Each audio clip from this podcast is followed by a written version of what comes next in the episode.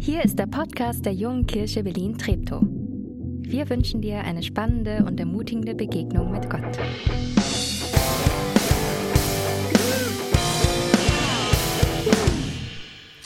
Vater im Himmel, wir danken dir für diesen Tag, Herr. Wir danken dir, dass wir vor dir stehen dürfen, dass wir in einem Land leben, wo wir anbeten dürfen, wo wir von dir erzählen dürfen, wo wir dazu stehen dürfen, dass wir an dich glauben, Herr.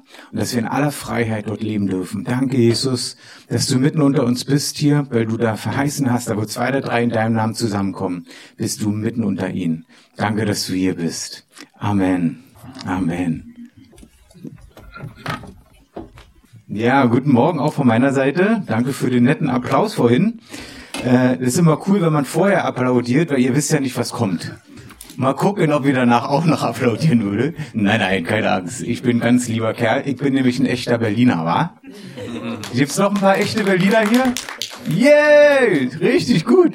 Und ich war total überrascht, dass ich, ich komme aus Pankow, oben, ja, bin auch dort aufgewachsen, hab so noch, noch die Mauer miterlebt damals und sowas alles. Äh, Freue mich, dass man jetzt einfach so durch Berlin durchkommt. Meine Frau kommt aus Westdeutschland, ehemals Westdeutschland, jetzt sind wir ja ganz Deutschland, ähm, aus Oberfranken und ich bin froh, dass die Mauer verschwunden ist, sonst hätten wir uns wahrscheinlich nie kennengelernt. Aber noch viel wichtiger ist die Mauer, die zwischen mir und Gott war, dass die gefallen ist. Bin erst weit nach dem Mauerfall mit 22, 2002 zum Glauben gekommen. Und zwar, weil meine Mutter mich eigentlich mitgeschleppt hat zu einem Gottesdienst, wo sie für kranke Menschen beten. Sie hatte einen Autounfall und hat sich einen Arm gebrochen. Und auch nach den ganzen medizinischen Möglichkeiten, die es gab, war ihr Arm noch komplett versteift und sie konnte ihn nicht mehr normal bewegen. Und sie hatte sich in der Zeit, wo ich schon ausgezogen war, irgendwie für Jesus entschieden und hat sich taufen lassen. Und ich dachte so, na ja, wer weiß, was das jetzt noch alles ist. Vorher kamen sie so mit Tarotkarten und Pendel und so weiter nach Hause.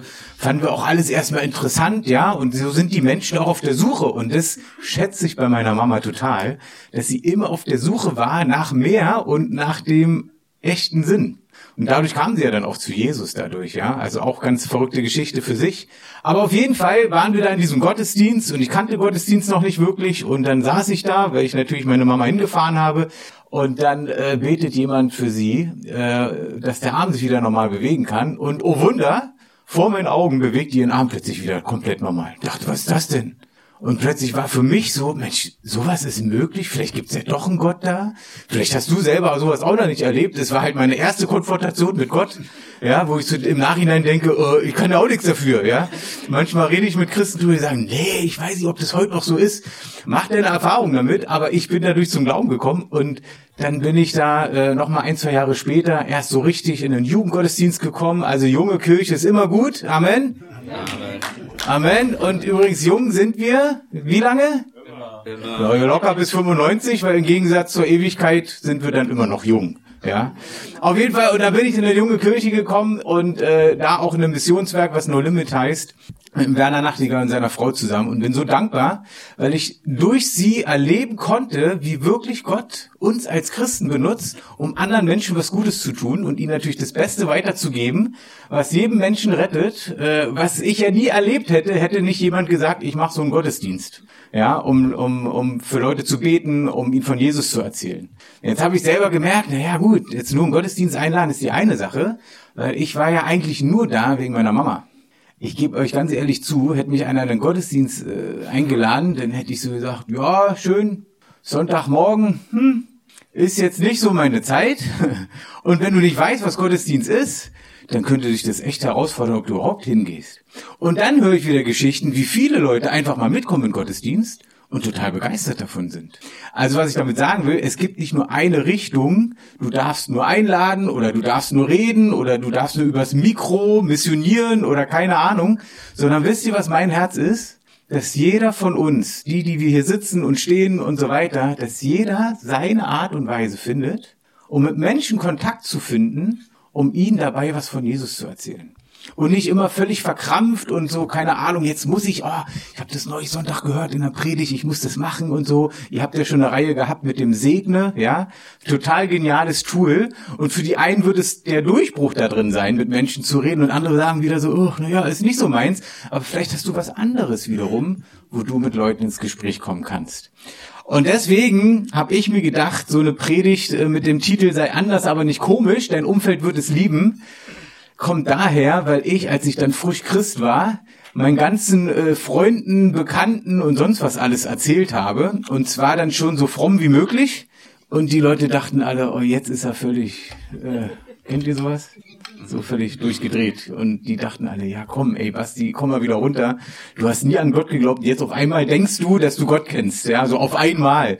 Und ich habe so im Nachhinein gemerkt, also wie ich gesprochen habe, das war einfach auch wirklich abschreckend. Ja, ist, ist so. Muss ich im Nachhinein wirklich so sagen. Und ich musste es wirklich erstmal lernen. Schritt für Schritt. Wie kann ich denn normal mit Menschen reden? Und dann dabei den Glauben einfließen lassen, ja? Also ich war gar nicht bereit, überhaupt mit fremden Menschen überhaupt zu reden.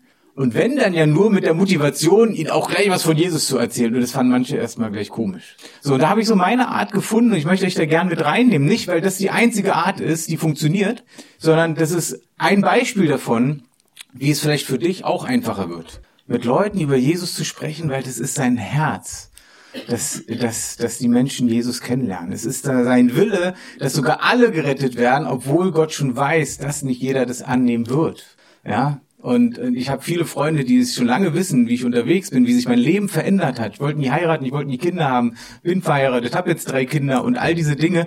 Die haben die Veränderung gesehen und trotzdem sagen sie, nee, ist super, dass es sich bei dir verändert hat, dass du so viel Vergebung erlebt hast, auch innerhalb der Familie. Bräuchten wir eigentlich auch, aber äh, wir wollen diesen Jesus nicht. Nicht, weil er doof ist, aber ich glaube, ich brauche ihn nicht. Kennt ihr solche Freunde auch?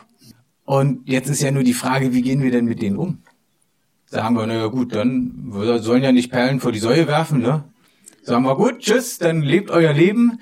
Äh, nein. Und ich glaube, das ist eins dieser Punkte, die total wichtig für uns als Christen sind, dass wir nicht komisch wirken, dass wir diese Menschen weiterhin lieben, befreundet sind und ihnen Gutes tun.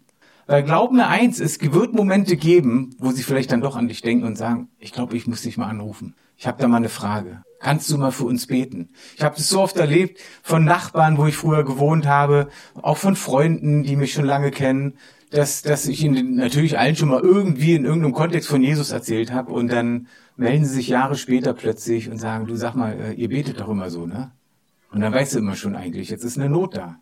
Und dann ja, nicht komisch zu reagieren und sagen, ja, nee, du, also vor zehn Jahren, dann hätte ich's ja, hätte ich dir geholfen, aber du wolltest immer nicht. Jetzt ist der Zug abgefahren. Ist doch nicht so, oder? Sondern wir sagen dann, ja, klar, ich bete für dich.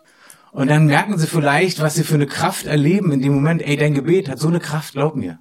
Du musst dafür kein Theologe sein, kein Pastor sein, kein Evangelist sein, nichts dergleichen. Einfach nur ein Kind Gottes. So wie du mit Gott redest, kannst du für Menschen beten. Und glaub mir eins, es sind nicht die Worte, die die Leute berühren, sondern es ist, dass du betest, weil da passiert etwas in der unsichtbaren Welt, das du gar nicht sehen kannst. Manche können sowas, ja, die sehen so Geisterunterscheidungen und sagen plötzlich, hey, da steht ein Engel. Ich sag so, echt? Okay.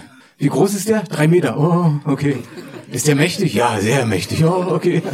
Manchmal bin ich froh, Dinge nicht zu sehen, ganz ehrlich. Also die dunkle Welt, die unsichtbare dunkle Welt, oh, ich weiß gar nicht, ob ich die sehen will. Das ist so mehr wie Horrorfilm, weißt du? Ich weiß nicht, habt ihr schon draußen gesehen, so manche Bilder, die draußen Plakate, die so hängen, da denkst du so, ei, ei, ei. Aber wisst ihr, den Unterschied zu machen, so eine Liebe und Freude zu den Menschen zu bringen in dieser verrückten Zeit, in der wir gerade leben. Aktuell wieder, nächste Kriegsbotschaft, Israel. Angriff, was auch immer das da wieder bedeutet. Das verunsichert ganz viele Menschen auch, ja. Auch mit der Ukraine oder die Corona-Zeit, äh, Gesundheit. Was, was war das alles, wo wir als Christen wahrscheinlich auch herausgefordert waren? Und trotzdem wissen wir doch, wer in uns lebt, wer uns Frieden gibt, sogar in schwierigen Zeiten. Und Jesus hat es ja schon versprochen, dass es so kommen wird. Er hat es vorausgesagt. Er sagt, hey, das wird alles passieren. Aber ich werde bei euch sein. Guck mal, und da müsst ihr gar nicht irgendwelche komischen Sachen machen. Ihr müsst nicht ein Mikro in der Hand nehmen. Ihr müsst nicht äh, große Aktionen starten. Ihr müsst nicht eine Fahne bei euch zu Hause ranhängen, bleibt zu Hause, aber Jesus ist mit euch oder sowas. Sondern wie wir mit diesen Situationen umgehen. wie wir in dieser Zeit mit anderen Menschen umgehen, das kann einen Riesenunterschied machen. Ich habe euch natürlich auch ein paar Bibelstellen mitgebracht, aber vorher auch noch mal zwei bekannte Menschen, die uns so ein bisschen spiegeln, wie wir manchmal äh, auf Nichtchristen wirken. Ich sag, ich gebe euch mal nur einen, nur den Mahatma Gandhi. Sagt er euch was? Schon mal gehört? Ja? Guckt mal, was er sagte. Er sagte, ihr habt in eurer Obhut ein Dokument mit genug Dynamit sich, in sich, die gesamte Zivilisation in Stücke zu blasen, die Welt auf den Kopf zu stellen, dieser kriegszerrissenen Welt Frieden zu bringen, aber ihr geht damit so um, als ob es bloß ein Stück gute Literatur ist, sonst weiter nichts. Krass, oder? Ich dachte so, Mensch, der hat doch dann die Bibel gelesen, sonst hätte er doch gar nicht sowas über die Bibel sagen können. Dass er sich deswegen schon nicht für Jesus entschieden hat, das ist ja gar nicht unser Problem. Das, also da hätte er ja von alleine sagen müssen, dieser Jesus, der ist ja wirklich der, der Frieden bringt, ja. Und Mahatma Gandhi war dafür bekannt, ein, ich sage jetzt mal, Friedensstifter zu sein, ähm, ohne Gewalt zu protestieren und so weiter. Aber was er noch sagt, es steht nicht mit auf der Folie, noch zwei Sätze, und die gingen mir richtig ins Herz. Er sagte, ohne Zweifel wäre ich ein Christ, wenn die Christen es 24 Stunden täglich wären. Das habe nicht ich gesagt, das hat er gesagt. Und das Krasseste, das Einzige, was mich immer davon abgehalten hat, Christ zu werden, waren die Christen. Und dachte ich auch so, oh Mann, okay, warte mal, Mahatma, wärst du hier bei uns in Berlin? Hättest du uns Berliner kennengelernt, wa? So als Berliner und Christen, ey, du wärst sofort zum Herrn gekommen. Also jetzt so mit äh, Jesus annehmen, ich meine jetzt nicht gleich in den Himmel. Ja, und, äh, und ich glaube, äh, jein, vielleicht auch nicht. Also er hat wahrscheinlich Leute erlebt, und bitte versteht's richtig, ich liebe Missionare, ich bin bei ihnen, ich bete für sie genauso, wie wir auch als Leib Christi überhaupt für Missionare beten. Es sind Pioniere, die vorwärts gehen in Länder und in Orte, wo sie wahrscheinlich keiner von uns trauen würde hinzugehen. Und trotzdem hat er anscheinend Erfahrungen mit Christen gemacht, wo ich sage, wenn er sowas danach sagt, da muss irgendwas falsch gelaufen sein. Vielleicht hat jemand so gesagt, also man, das, was du glaubst, ist totaler Schwachsinn. Der einzige, der uns zu, Je äh, zu Gott führt, ist Jesus. Und da ist ja ein Stück Wahrheit dran. Aber wenn wir ihn schon vorher so verurteilen und sagen, das, was du machst, ist falsch, wie, wie oft schaffen wir es da, ein Herz zu öffnen? Nicht wirklich oft. Sondern das Herz verschließt sich in dem Moment weil sie sich belehrt fühlen und weil wir dann rüberkommen, als wenn wir wissen, wo es lang geht. Jetzt mal ganz ehrlich, ihr Lieben. Ich weiß nicht, wie lange ihr jeweils mit Jesus unterwegs sind. Wissen wir wirklich, wie das Leben geht? Obwohl wir es wissen könnten, weil Jesus in uns ist, machen wir so viele Dinge, die nicht in Ordnung sind. Und das ist keine Anklage, sondern das, die Gnade ist dabei, dass Gott uns das vergibt, sobald wir wieder damit zu ihm kommen. Also wir sind nicht besser als die anderen. Das ist ein total wichtiger Punkt. Wir sind auf der gleichen Ebene vom Wert wie jeder andere Mensch auch. Das Plus, was wir haben, ist, dass wir die Verbindung zu Gott haben durch Jesus und wissen, dass wir am Ende des Lebens mit all den Fehlern, die wir trotzdem noch haben, im Himmel sein werden, bei Gott sein werden, in Ewigkeit werden, wo auch immer der Himmel sein wird. Also auch hier zu sehen, meine Güte, vielleicht geht dir gerade so durch den Kopf, oh Mann, wie wirke ich manchmal auf Leute. Und, und dann ist es sogar gar nicht verkehrt, mal zu jemandem zu gehen und zu sagen, ey, kann es sein, dass ich dich neu so ein bisschen überfordert habe mit dem Thema? Ja, ja, ja. ja tut mir leid, irgendwie, es, es sprudelte so über. Ne? Man kann es ja auch dann positiv äh, kommunizieren. Ich hatte mal einen Nachbar, also nicht einen Nachbar, der wohnte in, in unserer Gegend, an dem bin ich so vorbeigeballert mit dem, Fahr äh, mit dem Auto und es hat so gestaubt und da waren nur 30, also er behauptete, ich bin schnell gefahren. Ich glaube, es waren nur 30, aber wirklich ausgekostet 30. ich hatte halt eilig. Und dann hat er da so getan, als wenn sonst was ist. Und ich halt so an und sag, ja, was ist denn los? Sagt er, ja, hier ist nur 30. Ich sag, bin nur 30 gefahren und fahr weiter. Und dann kam plötzlich der Geist Gottes und sagt so, Basti, Mensch, also, hm, das ist ja ein Umgang mit den Menschen, ne? Nicht ganz so Jesus-like. Ich sag so, na ja, vielleicht sehe ich ihn ja nie wieder. Naja, der wohnt schon in deiner Siedlung. Ach so, Mist. Ich sag so, okay, Herr. Und das ist ein gefährliches Gebet, aber es ist total der Tipp für euch. Ich habe gesagt, okay, Herr, dann bitte schick ihn mir nochmal über den Weg, dass ich mit ihm kurz reden kann. Und jetzt nicht gleich, ja, du brauchst Jesus und so weiter, sondern, okay, ich will mich eigentlich entschuldigen. Ja, und es ist jetzt keine Predigt darüber, dass du dich überall entschuldigen lässt. Aber der Unterschied war, ich treffe den wirklich mit Fahrrad, hab Zeit, halt kurz an, sag, Entschuldigung, sag mal, ähm, neulich, da war ja irgendwie so eine schwierige Situation. Und er so, oh, ich weiß gar nicht mehr, wieso, was denn, das so, na, na, wo ich da so schnell gefahren bin und, ach ja, ich dachte ja, genau, das, ich wollte mir nochmal entschuldigen, dass ich so blöd reagiert habe. Das ist eigentlich gar nicht mein Herz. Ich war nur in dem Moment echt gestresst, ich musste hatte Zeitdruck und so weiter. Hey, und der sagte, hey, ist doch gar kein Problem, alles okay. Ob das wirklich so war in seinem Herzen, keine Ahnung. Aber seitdem, immer wenn wir uns treffen, er mit seinem Hund, begrüßen wir uns kurz, reden kurz, sind nett zueinander, was vorher gar nicht war, weil wir uns noch gar nicht kannten. Allein dieser Unterschied, dass er merkt, hey, wir können ehrlich sein, wo wir Dinge falsch machen. Auf deiner Arbeit kannst du das machen. Das, glaub mir, es wird ein Segen sein, dass du zu den Dingen, die du auch vielleicht mal falsch machst auf Arbeit oder jemanden blöd anrannst, weil, weil der irgendwie zu langsam ist oder keine Ahnung, zu schnell ist, äh, dass du einen Unterschied machst und in dem Leben stehst und ehrlich sagen kannst, hey, das war nicht in Ordnung von mir, tut mir leid. Dann merken die Leute, dass du einen Unterschied machst und glaub mir, du baust dadurch ein Vertrauen auf, wo sie dann auch mal zu dir kommen, wenn sie vielleicht eine Not haben. Glaubst du nicht? Probier's mal aus. Wenn wir ein Segen sein wollen, dann lass uns doch einen Unterschied machen. Matthäus 5, 14 bis 16 sagt Jesus in seiner Bergpredigt, die Predigt, die eigentlich alles aus den Fugen hebt in der heutigen Gesellschaft. Wenn wir alle danach leben würden, äh, das wäre krass. Ihr seid das Licht, das die Welt erhält. Eine Stadt, die oben auf einen Berg liegt, kann man auch, kann man nicht verborgen bleiben. Man zündet ja auch keine Öllampe an und stellt sie unter einem Eimer. Im Gegenteil, man stellt sie auf den Lampenständer, so dass sie alle im Haus Licht, dass sie allen im Haus Licht gibt. Genauso soll euer Licht vor allen Menschen leuchten. Dann werden sie eure guten Taten sehen und euren Vater im Himmel preisen. Das heißt übersetzt, ja, also du kannst gar nichts dafür. Du bist schon Licht, sobald du Jesus in deinem Herzen hast. Du leuchtest eigentlich schon. Und was wir nicht machen sollen, sagt Jesus hier, dass wir uns dann verkrümeln und, und gar nicht sichtbar werden, sondern ganz im Gegenteil. Damals, zur damaligen Zeit, gab es ja nicht diese ganzen Lampen, wie es bei uns jetzt hier an jeder Straße gibt, sondern du hast eine Stadt im Dunkeln schon vom Weiten gesehen, weil dort natürlich Licht, Feuer und so weiter war. Und die konntest du nicht verbergen, sondern du konntest sie in der Dunkelheit sehen. Und ihr Lieben, wenn das unser Ziel wäre, allein der Schritt schon, dass in den dunklen Zeiten, in denen wir aktuell sowieso leben, leuchten, einen Unterschied machen, anders sind, ohne dabei komisch zu werden, anders sind, dann werdet ihr merken, wie Menschen sich auch viel mehr öffnen, wo du dann auch den Glauben mal einfließen lassen kannst. Und ja, es gibt auch Menschen, da musst du direkt auf die zwölf denen was von Jesus erzählen. Total. Gibt's. Könnt ihr auch tausend Geschichten erzählen. Die Zeit haben wir heute nicht. Aber das, was du machen kannst, allein mit deinem Leben den Unterschied zu machen, bei den Nachbarn, deinen Arbeitskollegen, bei den Freunden, die Jesus noch nicht kennen, ist ein Riesenunterschied zu dem, wie die Welt heute tickt. Und das Schöne ist, Jesus sagt auch nicht, na ja, ihr kriegt schon hin. Ich bin mal weg, ihr kriegt schon hin.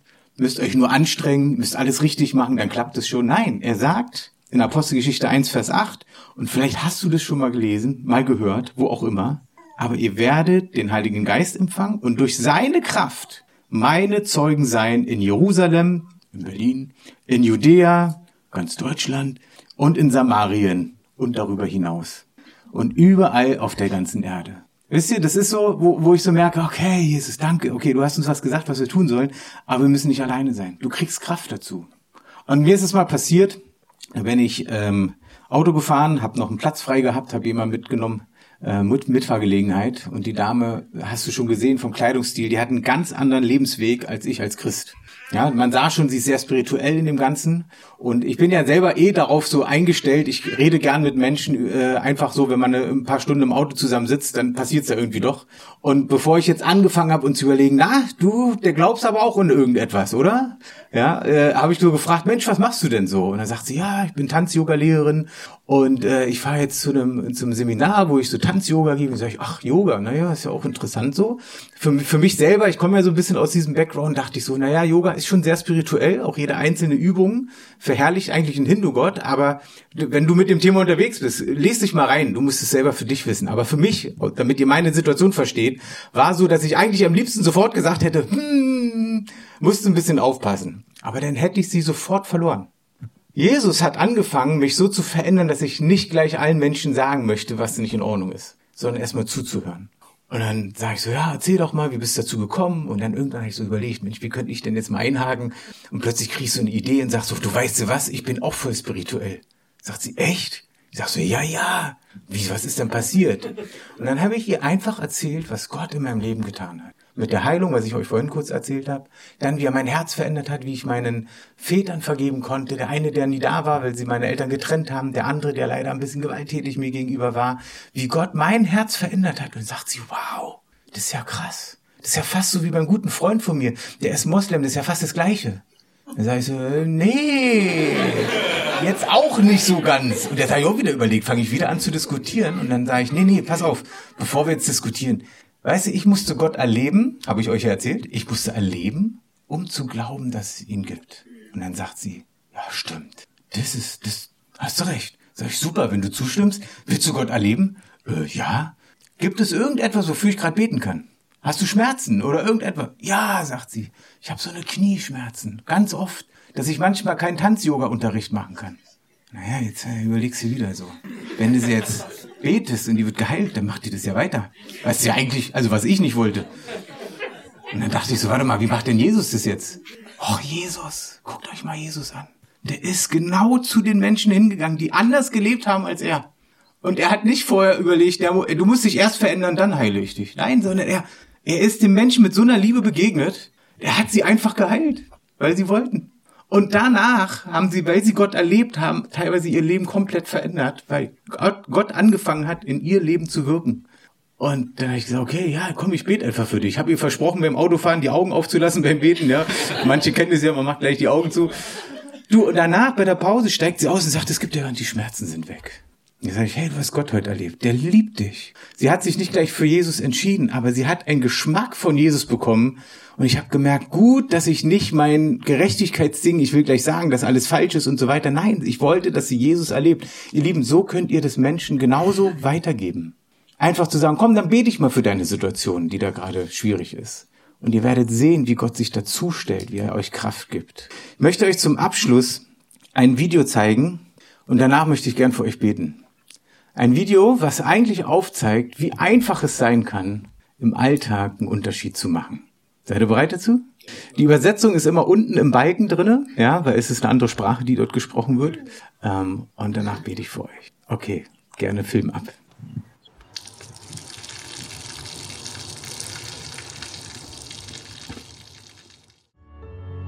อะไรคือสิ่งที่คุณต้องการมากที่สุด ist ein schönes Video, ne? Und jetzt müsst ihr eins wissen, es ist kein christliches Video. Es ist ein Werbevideo einer asiatischen Versicherungsfirma. Krass, oder? Das ist, als ich das erste Mal gesehen habe, ich habe Rotz ins Wasser geheult, ja. Bewegen tut's mich immer wieder. Aber weißt du, was das Krasse war für mich dann? Ich habe gedacht, ey, wenn die wissen, wie man sein Umfeld, und ich rede noch nicht von der ganzen Welt, sondern wie man sein Umfeld ein Stück weit verändern kann dann doch eigentlich wir als Christen. Wir müssen nicht haut drauf sein, manchmal müssen wir haut drauf sein. Wir können einfach Leuten helfen, für sie da sein, mit ihnen beten in ihren Nöten. Leute, es ist viel einfacher, als wir denken. Wirklich. Vielleicht hast du auch schlechte Erfahrungen gemacht in dem Thema. Hey, dann sag doch mal Jesus, ich gebe das mal ab. Ich möchte jetzt wirklich einfach einen Unterschied machen in meinem Alltag. Ich möchte für die alleinerziehende Mama sein, die bei mir im Haus wohnt. Ich will ihr helfen. Ich gehe mal mit ihr einkaufen oder keine Ahnung. Es sind so Kleinigkeiten. Menschen öffnen sich über diese Themen. Vielleicht bist du nicht so hilfsbereit jetzt mit, mit Begleiten und Pflege, aber vielleicht kannst du was bauen und kannst dann einfach eine Familie mal fragen, hey, braucht ihr Hilfe, mal irgendwas anzubauen? Oder keine Ahnung, vielleicht liebst du es, Spieleabende zu machen. Dann lad doch einfach mal deine Arbeitskollegen oder Nachbarn zum Brettspiel ein. Also Brettspiel meine ich jetzt, ja. So. Das ist jetzt nicht so mein Ding, habe ich gemerkt. Aber es gibt Leute, die machen das gern. Und Freunde von mir haben es gemacht. Und die haben dann von Studenten, 10, 15 Studenten, überlegt mal, die nichts mit Glaube zu tun hatten, bei sich zu Hause in der Wohnung haben mit ihnen gespielt und danach beim Wein oder bei der Cola oder was auch immer mit ihnen noch übers Leben gesprochen. Und plötzlich erzählen die Leute, was sie für Nöte haben und dann können sie für die beten. Ja, und vielleicht ist es nicht gleich am ersten Abend so, aber vielleicht beim zweiten, dritten, vierten Abend. Leute, das ist viel einfacher, als wir denken. Und zwar, wenn wir einfach bereit sind, mit den Menschen zusammen zu leben. Die müssen nicht bei dir zu Hause leben, aber du darfst in ihrem Leben mitgestalten. Und dazu hat uns Jesus durch seinen Heiligen Geist die Kraft gegeben und sogar die Autorität gegeben, dass in deinem Umfeld, das geistliche Umfeld sich verändert. Und wir haben total viele Tools, möchte ich dir auf jeden Fall sagen. Wir haben so evangelistische Hefte, wie zum Beispiel mit den Real Life Guys.